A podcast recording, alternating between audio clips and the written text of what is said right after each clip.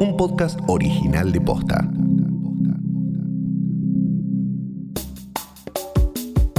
La circulación del virus en la Argentina dejó de ser exclusiva de la región del AMBA y empezó a propagarse por todo el país. En el episodio de hoy te explicamos cómo están las cosas en el interior. Y además, ¿de qué hablamos cuando hablamos de la inmunidad del cagazo? Hoy es lunes 31 de agosto. Soy Martina Sotopose y esto pasó posta. Si nosotros no logramos llevar convenientemente bien esta epidemia en el AMBA, es un problema para todo el país, no solamente para el AMBA. Como lo había anticipado hace algunas semanas el ministro de Salud de la provincia de Buenos Aires, Daniel Goyán, el virus está empezando a extenderse por todo el país y deja de estar concentrado solamente en el AMBA. Hace un mes y medio, el AMBA registraba el 93% de los casos. El resto de las provincias, solo el 7%. Ahora, los casos en el interior del país ya representan el 37% del total. Y no todos los sistemas de salud estaban preparados. Escuchemos algunos casos. Mi nombre es Sebastián Navarrete, desde LU16, Radio Río Negro, AM1000 de Villa Regina. Me llamo Andrea Miranda y soy periodista de Jujuy. En Río Negro y Jujuy, la situación es grave. En localidades de Río Negro como Alto Valle, tuvieron que volver a la fase 1 por la cantidad de aumentos. Y en Chipoleti hay hospitales con todas sus camas de terapia intensiva ocupadas.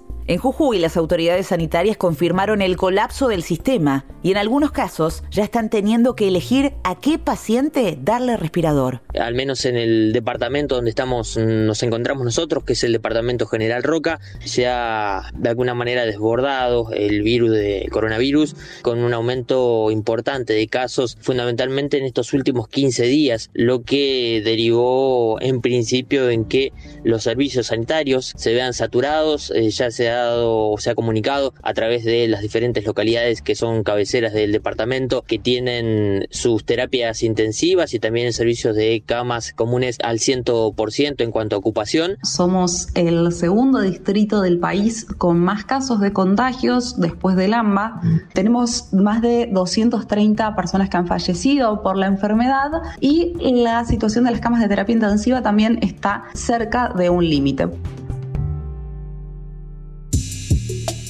Se dieron estos aumentos? Cada caso es particular. Se ha registrado un aumento desmedido de las juntadas, eh, lo que son eh, reuniones sociales o situaciones similares, eh, creció notablemente en este último tiempo, al menos en este último mes y medio, dos meses.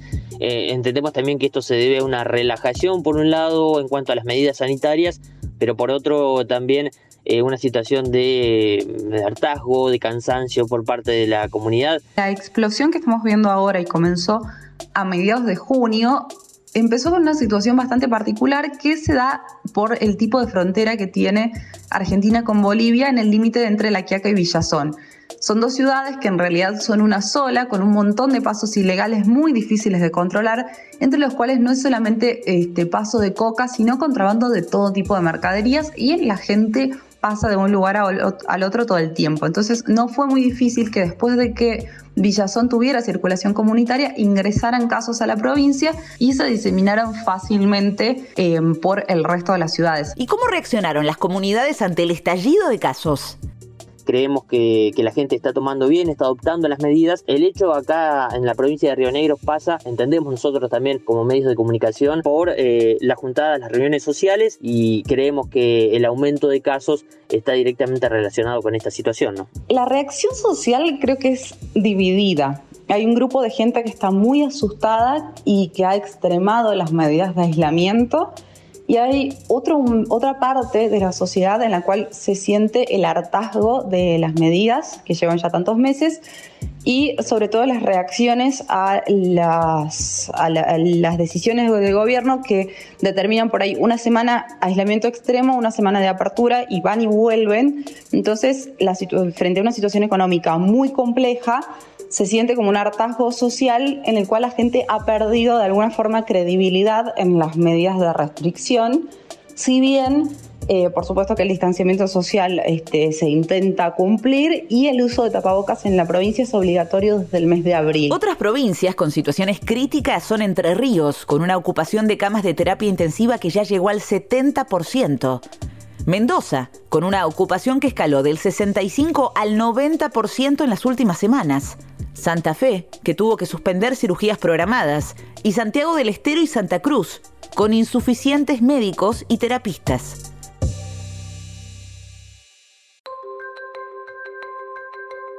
Mientras tanto, van más de 160 días de aislamiento y los casos siguen en aumento. Porque si aplicamos estas medidas preventivas todavía no llegamos a controlar la curva como sucedió, por ejemplo, en algunos países de Europa? Hay una teoría de por qué España o Italia lograron disminuir los contagios y se llama inmunidad del susto, o como la llamamos por estos lares, inmunidad del cagazo. El concepto lo, creó Roberto Chenique, que es un bioquímico del CONICET. Roberto lo que planteaba es que, bueno, no íbamos a tener inmunidad de rebaño, pero en todo caso, en algún momento íbamos a tener, como en Italia o en España, inmunidad de cagazo. Charlamos con el sociólogo Daniel Feierstein para que nos explique de qué se trata esta inmunidad del cagazo. La gente, aunque no, no se lo ordenaran, cuando viera el impacto en su propia familia, en conocidos, iba a decidir quedarse y cuidarse. Y lo que yo les decía es que eso esta inmunidad de cagazo es una construcción social y por lo tanto eh, no ocurre automáticamente, sino que ocurre si cobramos conciencia de lo que está pasando. Y lo que a mí me preocupaba y me sigue preocupando es que a diferencia de lo que pasó en Italia o España, donde estaban todo el día en los medios el personal de salud, los muertos, las familias de los fallecidos, eh, lo que veo en Argentina es, por el contrario, hay un clima de pospandemia, de que todo ya pasó, de que podemos relajarnos, justo en el momento en que tenemos el mayor mayor número de casos activos circulando y que por lo tanto no veía condiciones para que esa inmunidad de cagazo ocurriera. Y si la gente no se queda, por lo menos un porcentaje importante de la gente no se queda en su casa con temor, con responsabilidad o por el motivo que sea, bueno, entonces esa inmunidad no se va a dar.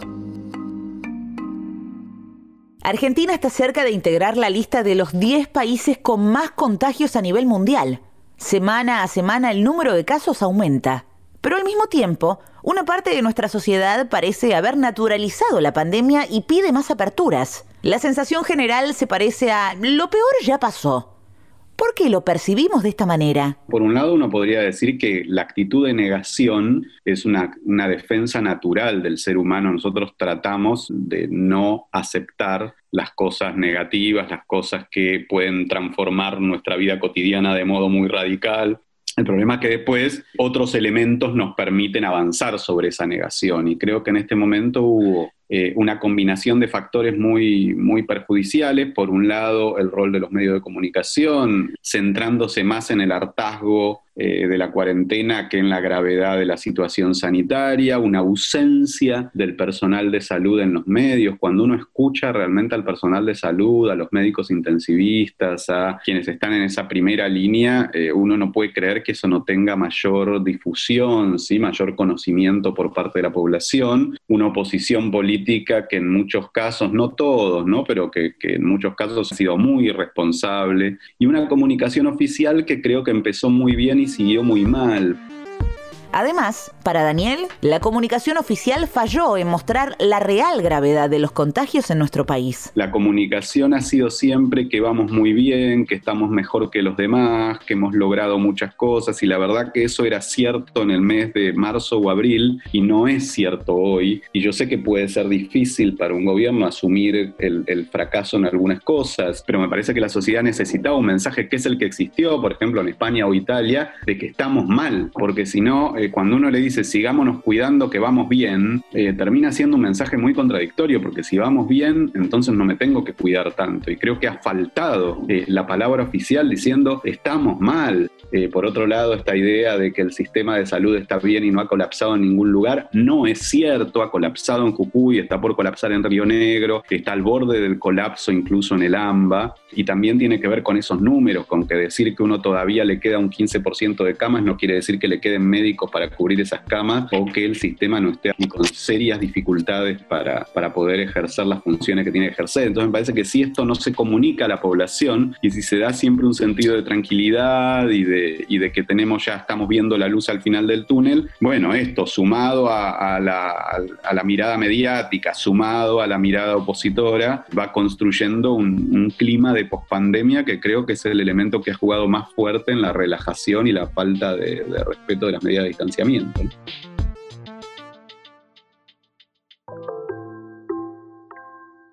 Los datos indican que la circulación del virus en nuestro país está en su punto más alto. El hartazgo también. Los motivos de los estallidos van desde las reuniones sociales en espacios cerrados, a las aperturas prematuras y hasta la relajación con los cuidados. No queremos ser los que te den esta noticia, pero esto no se terminó.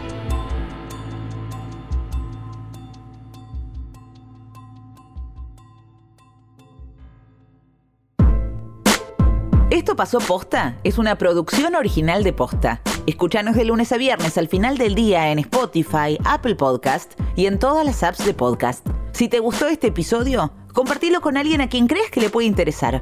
Y si nos escuchas en Apple Podcast, te invitamos a que nos dejes una reseña. Nos suma muchísimo para que más gente descubra este podcast. Búscanos en Instagram y en Twitter. Somos arroba postafm. En la producción estuvieron Galia Moldavsky y Fede Ferreira. Nuestro editor es Leo Fernández. En la dirección general, Luciano Banchero y Diego del Agostino. Soy Martina Sotopose y esto pasó posta.